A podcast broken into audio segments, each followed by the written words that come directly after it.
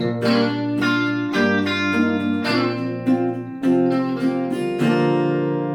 zusammen und herzlich willkommen zu einer neuen Folge Unlock the Future. Ich bin Sebastian, sitze hier mit Manu und Stefan und haben heute auch einen ganz besonderen Gast, nämlich den Frank Stumpf.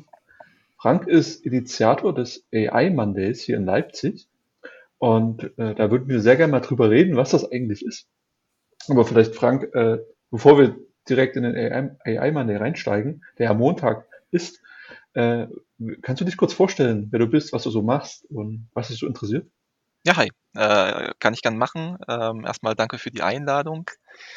Äh, ja, zu meiner Person. Äh, ich bin der Frank Stumpf, ähm, bin äh, studierter Informatiker, habe hier an der Uni Leipzig äh, studiert, ähm, bin auch in Leipzig geboren und aufgewachsen, äh, also quasi eine, die natürliche Entscheidung für mich, äh, in Leipzig auch zu studieren an der Uni ähm, und arbeite mittlerweile als ähm, Teamleiter Data Engineering bei einem Softwarehaus der IT Sonics. Ähm, das heißt, ich beschäftige mich äh, in meiner Arbeit hauptsächlich mit äh, Datenarchitekturen, mit der äh, Verarbeitung von Daten, mit der Qualität von Daten, ETL-Pipelines und all das und äh, schaffe damit quasi zusammen mit meinen Kollegen die Grundlage ähm, für die Arbeit äh, der Data Scientists, die dann äh, möglichst schlaue Erkenntnisse aus den Daten gewinnen sollen.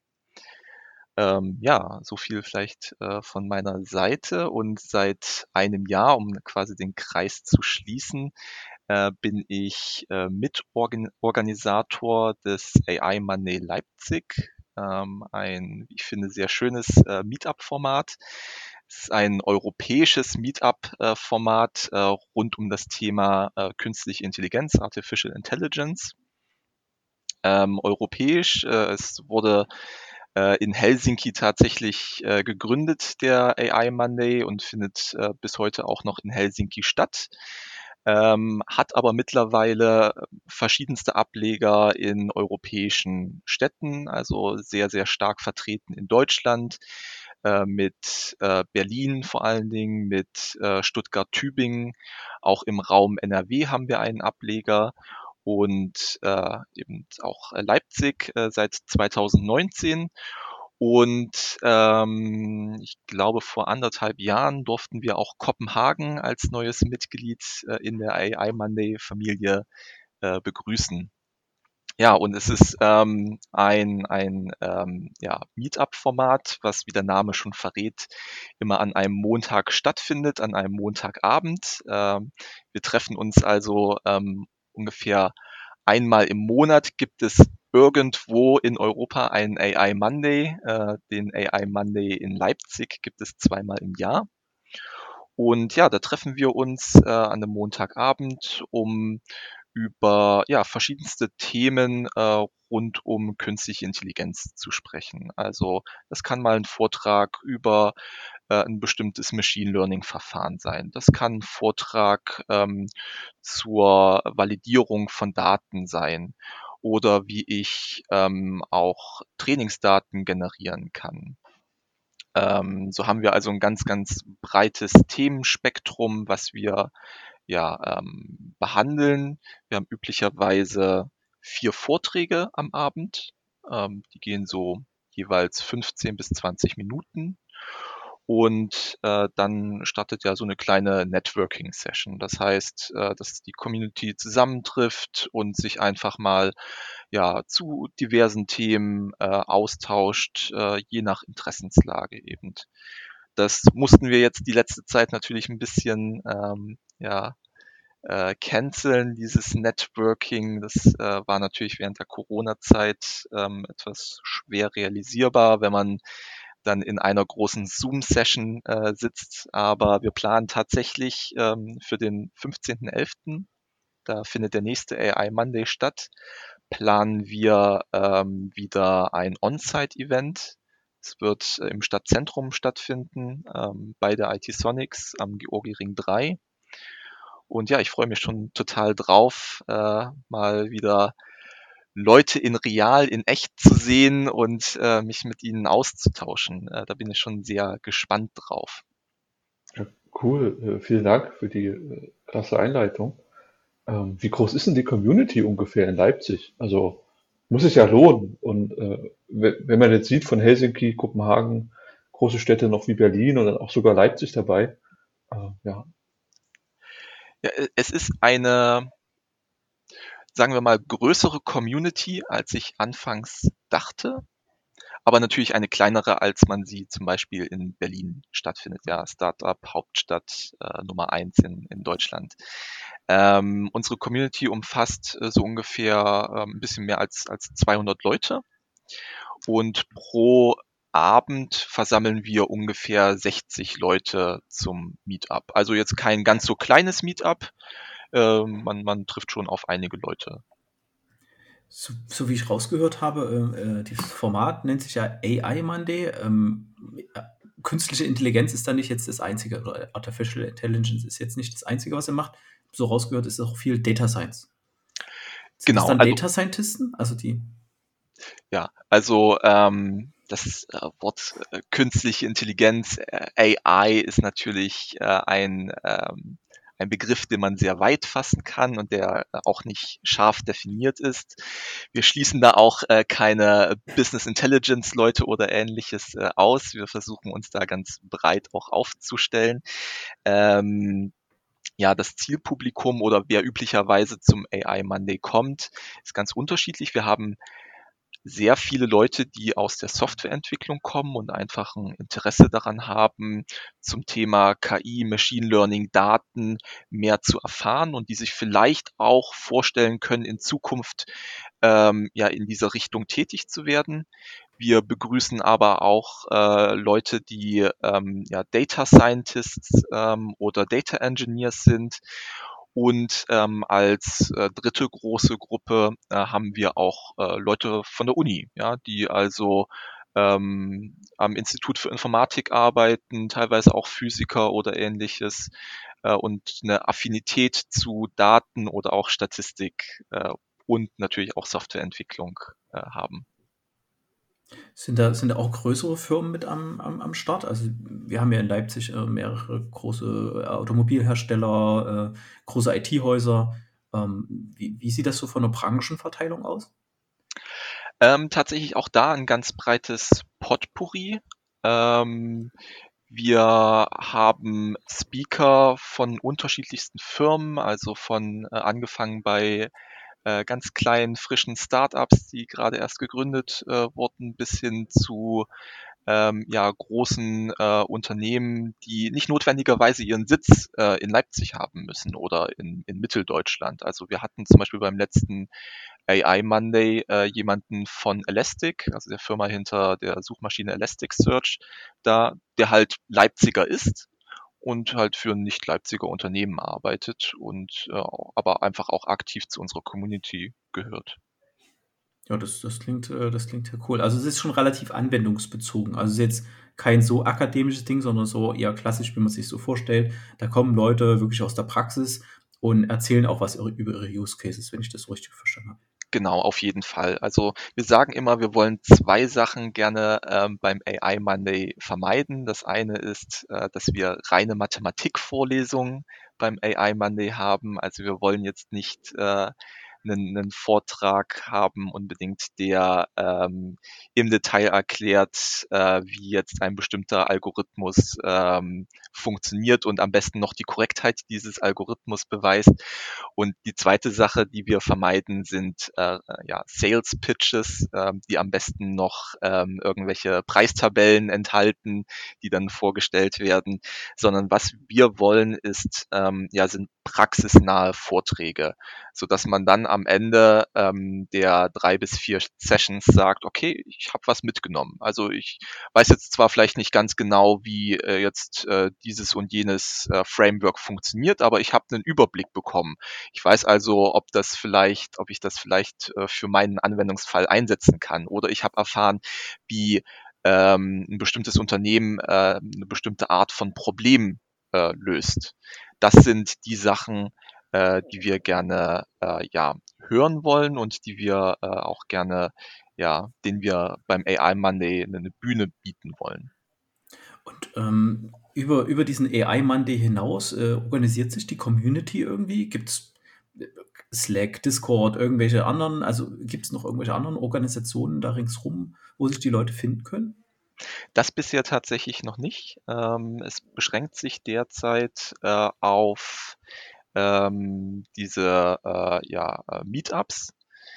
Ähm, aus dem einfachen Grund, dass das natürlich auch immer eine sehr zeitaufwendige Sache ist, ähm, eine Community zu organisieren, ähm, in entsprechenden äh, Chatrooms auch zu moderieren und das Ganze aktiv vorantreiben. Und wir wollen eine Sache nicht halbherzig machen. Deshalb haben wir uns für den äh, aktuellen, zur aktuellen Zeit entschlossen, dass wir ähm, ja ähm, erstmal bei den Meetups bleiben, und äh, sollte sich vielleicht irgendwann mal die Zeit wirklich finden, dass wir äh, das auch mit entsprechendem Zeitaufwand vertreten können, dann wäre das sicherlich auch eine gute Idee, ähm, dann sowas wie äh, Slack-Channel oder ähnliches ins Leben zu rufen, wo man sich dann auch abseits der Meetups miteinander vernetzen kann und auch zum Beispiel um Hilfe bitten kann, wenn man ein bestimmtes Problem hat. Ja, das klingt ja relativ sinnvoll. Ne? Es gibt ja noch einen Haufen andere Angebote und dann lieber das, das richtig machen, dieses eine Format das ist auf jeden Fall sinnvoll. Ja. Absolut. Wir, wir, hatten ja auch mal die Idee, äh, also damals noch, ne? Äh, vor so Jahren. Ja, äh, Tatsache, vor, vor der Pandemie, äh, einen Data Science äh, Day durchzuführen, also einfach Daten zur Verfügung zu stellen und ganz viele Leute einzuladen, so 20, 30 Leute und äh, bundesweit oder auch sogar aus Warschau welche. Und äh, lasst uns mal schauen, was wir aus den Daten machen können und so ganz Ergebnis auch in so anderthalb Tage rein reinprogrammieren. Ähm, das Format wäre ja eigentlich ganz cool gewesen, jetzt, jetzt klappt es ja gerade nicht, äh, aus verschiedenen Gründen. Aber ähm, habt ihr an, so, an sowas schon mal gedacht, einen Hackathon zu organisieren oder gab es da schon mal Ideen?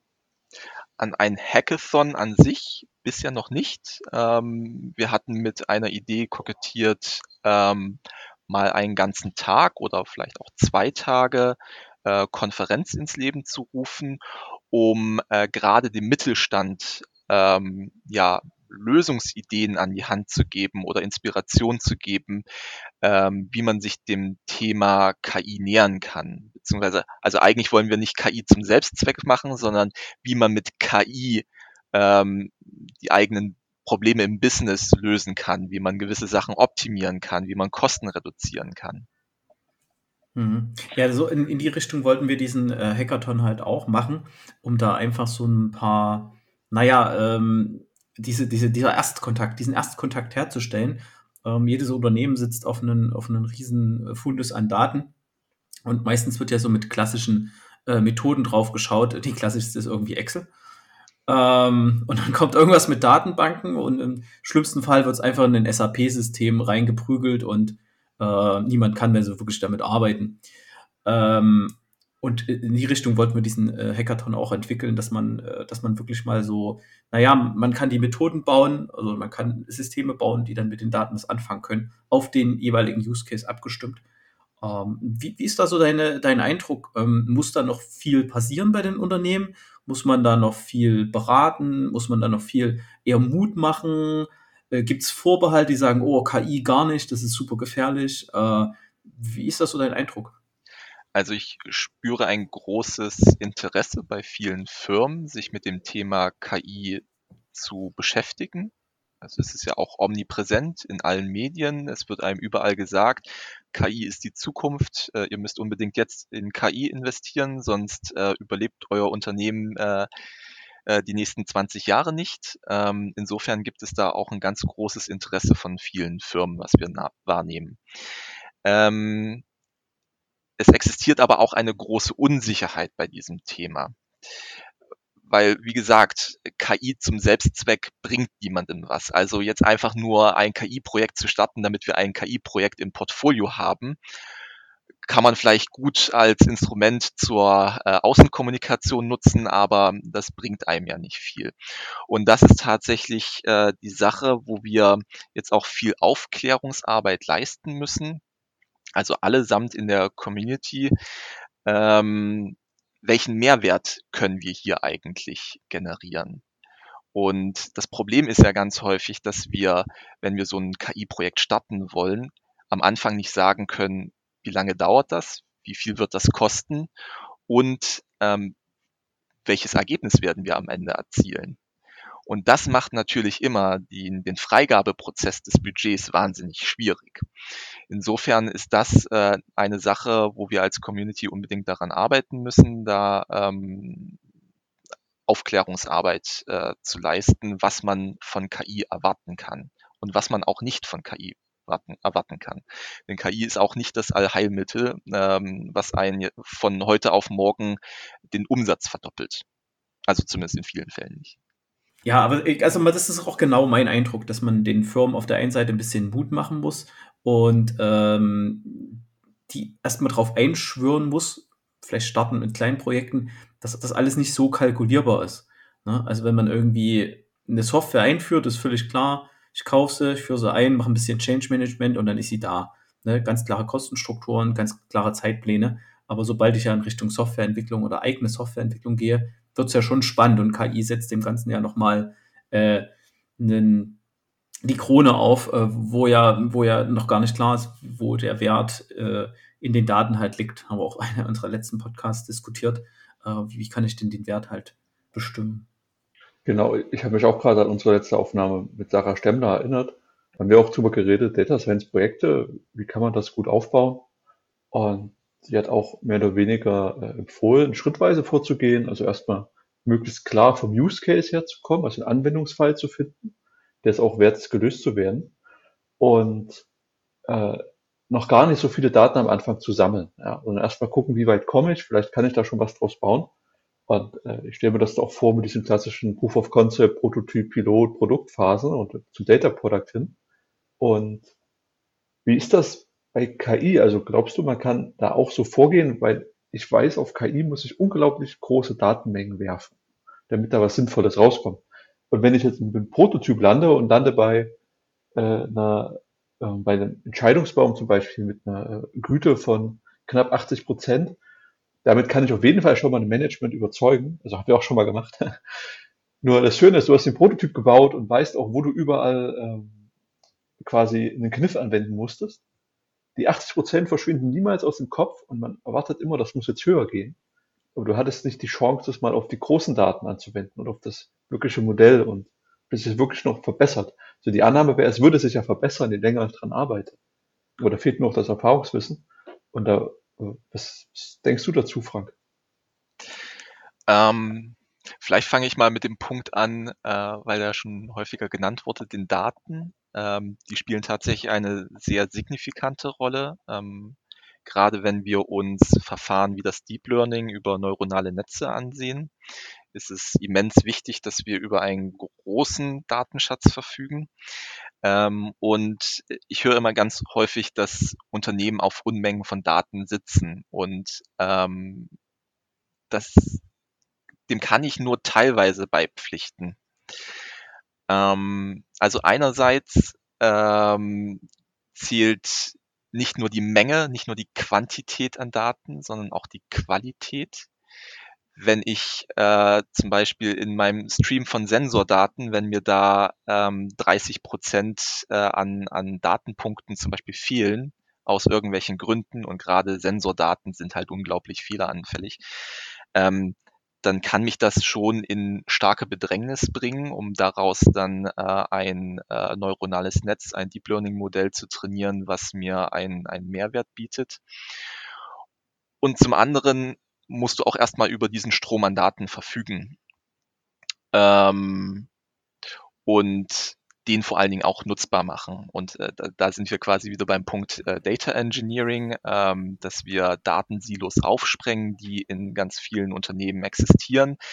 Habe ich meine Daten nur in einem isolierten äh, Silo, ähm, kann ich sie natürlich nicht verwenden und äh, kann überhaupt keinen Mehrwert äh, daraus ziehen. Das heißt, ähm, viele Leute unterschätzen das immer, wie viel Arbeit eigentlich in dem eigentlichen Data Engineering, in dem Vorbereiten, bevor ich überhaupt so ein Modell trainieren kann, wie viel Aufwand darin liegt.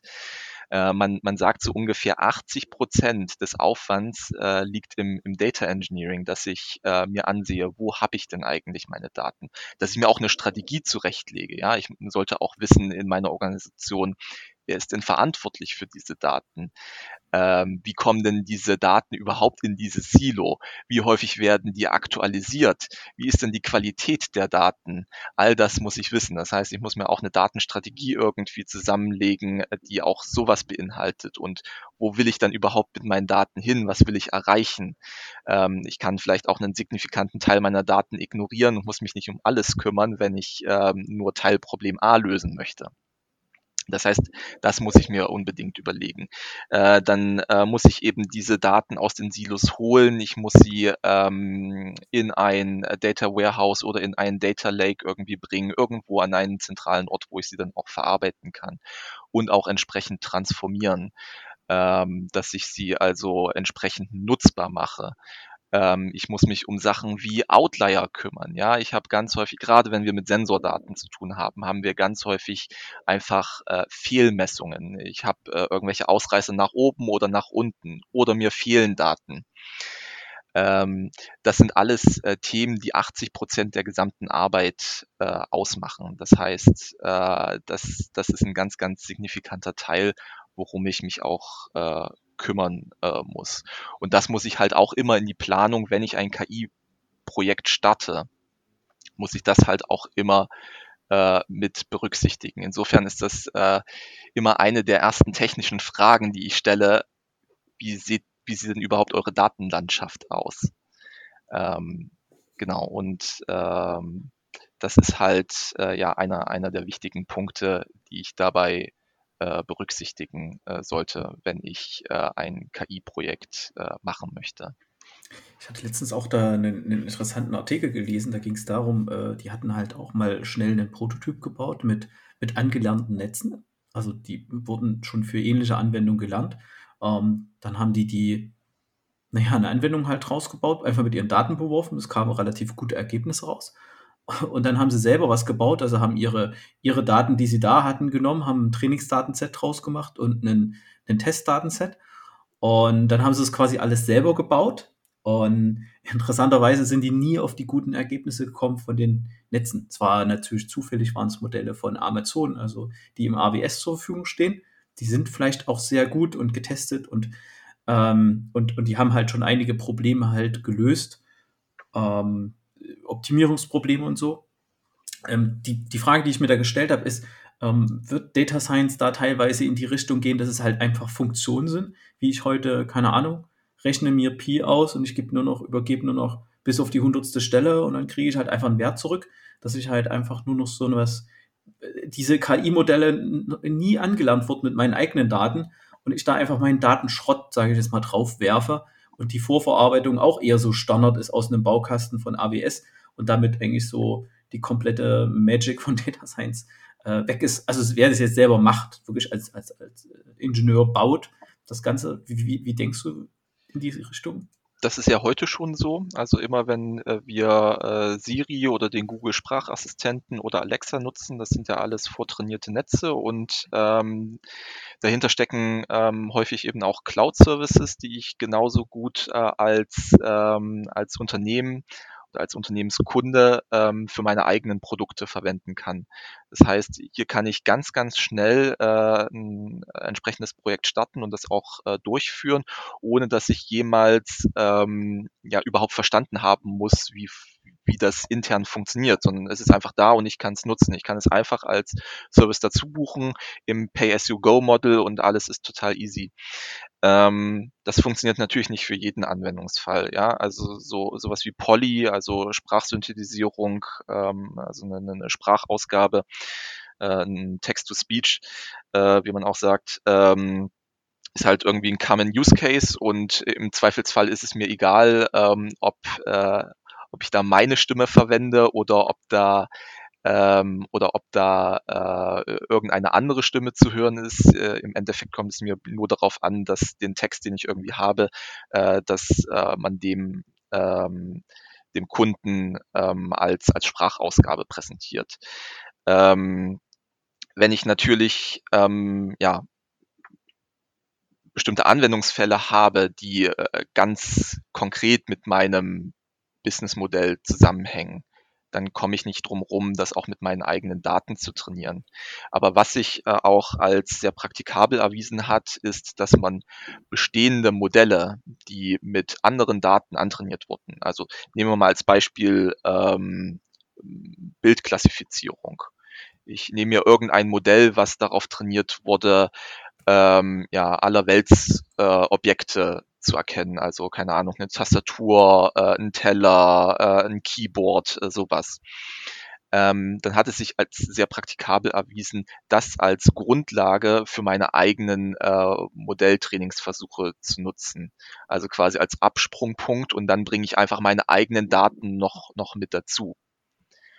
Und Aber denkst du, dass das. Oh, sorry. Nee, nee, mach. Aber denkst du, dass das so, so spezifisch dann ist? Äh, weil wir finden ja heute auch in, äh, keine Ahnung, ich habe für JavaScript hier NPM, da gibt es ja alles. Einfach mal alles in Bibliotheken und für jedes kleine Problem, wo man denkt, Mensch, das haben nur zwei, drei Leute, gibt es heute eine Bibliothek, das muss ich nicht selber bauen. Ähm, denkst du nicht, dass das KI auch in die Richtung gehen könnte? Ähm, weil am Ende des Tages, gerade für Geschäftsanwendungen, es ist ja fast immer das Gleiche. Also ja, aber die Nuancen sind halt äh, unterschiedlich. Also stellen wir uns mal vor, wir haben irgendeine ähm, Industrieanlage, wir produzieren etwas und wir wollen gerne ähm, den ersten Schritt in Richtung Predictive Maintenance gehen. Ähm, und ähm, machen das zum Beispiel über Bildverarbeitung. Ähm, dann, dann muss ich natürlich irgendwie äh, sehen können, ähm, oder ich muss irgendwie berücksichtigen können, wie meine, wie meine Maschine aussieht, mit der ich produziere. Ähm, und da wird es kein, kein Default-Modell, kein Standardmodell geben, was ich da verwenden äh, kann, sondern äh, ich muss halt die Bildverarbeitung, äh, muss ich äh, auf diese eine Maschine, die ich da habe, muss ich äh, die Bildverarbeitung dann entsprechend schon, schon trainieren. Da kann ich nichts vor, Vorgefertigtes nehmen. Okay, das, das, da, da gehe ich mit. Ja, stimmt. Wie ist denn das? Äh, ist es nicht so, dass die Firmen ja eigentlich immer dieselben Maschinen kaufen? Also ich gehe halt zu irgendeinem Großmaschinenhersteller und da kaufen sich halt 100 verschiedene Firmen immer dieselbe, äh, immer, immer dasselbe äh, Werkgerät oder dieselbe Großmaschine. Und äh, da könnte ich doch schon deren vordefinierten Modelle äh, nehmen, wenn die das sogar mitliefern würden als Service, oder? Genau. Ähm, das ist halt die Frage, wer, wer möchte quasi diesen Service äh, implementieren? Ist es nicht am Ende eher der Maschinenhersteller, ähm, der welche Produktionsmaschine auch immer äh, entwickelt und dann eben gleich das entsprechende äh, Predictive Maintenance Modell mitliefert, um äh, hier dem Kunden vielleicht noch einen Service dazu zu geben, den er gegen ein gewisses Entgelt dazu buchen kann. Aber der Maschinenhersteller wird eben, weil er diese Maschine von Grund auf äh, selbst entwickelt hat, äh, nichts im Internet äh, finden, was er verwenden kann oder was, was jetzt seiner Maschine im, ähm, im, im Zweifelsfall nahe kommt.